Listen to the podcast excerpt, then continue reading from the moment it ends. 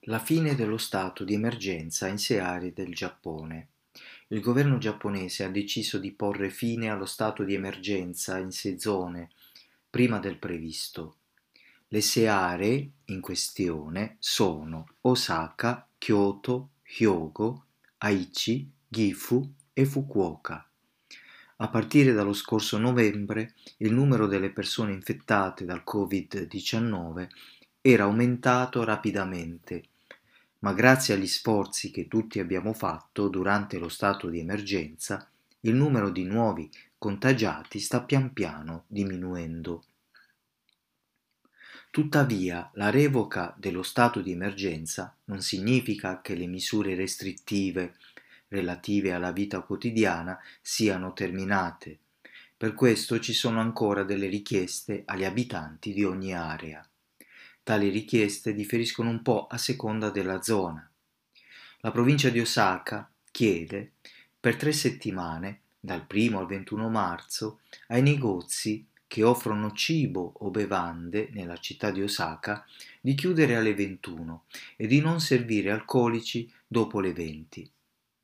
La provincia di Kyoto chiede per tutta la provincia, esclusa la città di Kyoto, per una settimana, dal 1 al 7 marzo, e per la città di Kyoto per due settimane, dal 1 al 14 marzo, ai negozi che offrono cibo o bevande di chiudere alle 21 e di non servire alcolici dopo le 20.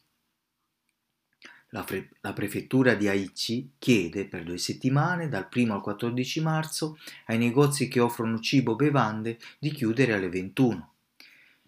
Le prefetture di Hyogo, Fukuoka e Gifu chiedono per una settimana dal 1 al 7 marzo ai negozi che offrono cibi o bevande di chiudere alle 21.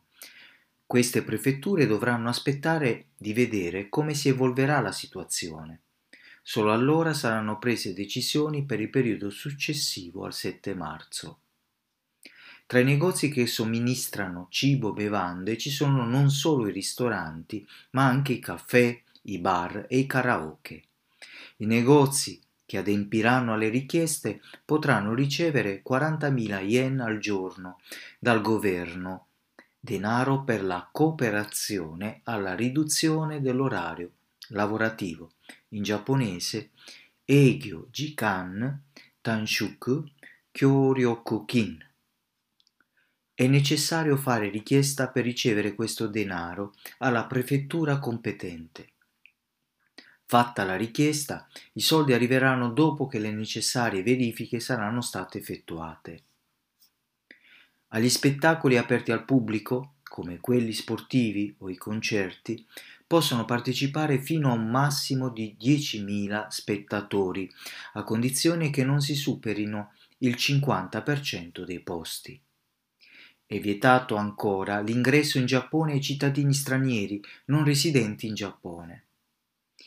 Il governo chiede inoltre ai cittadini di astenersi possibilmente dal fare viaggi di laurea, anami, i tradizionali picnic durante la fioritura dei ciliegi e feste di addio.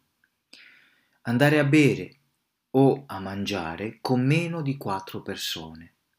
Indossare sempre la mascherina.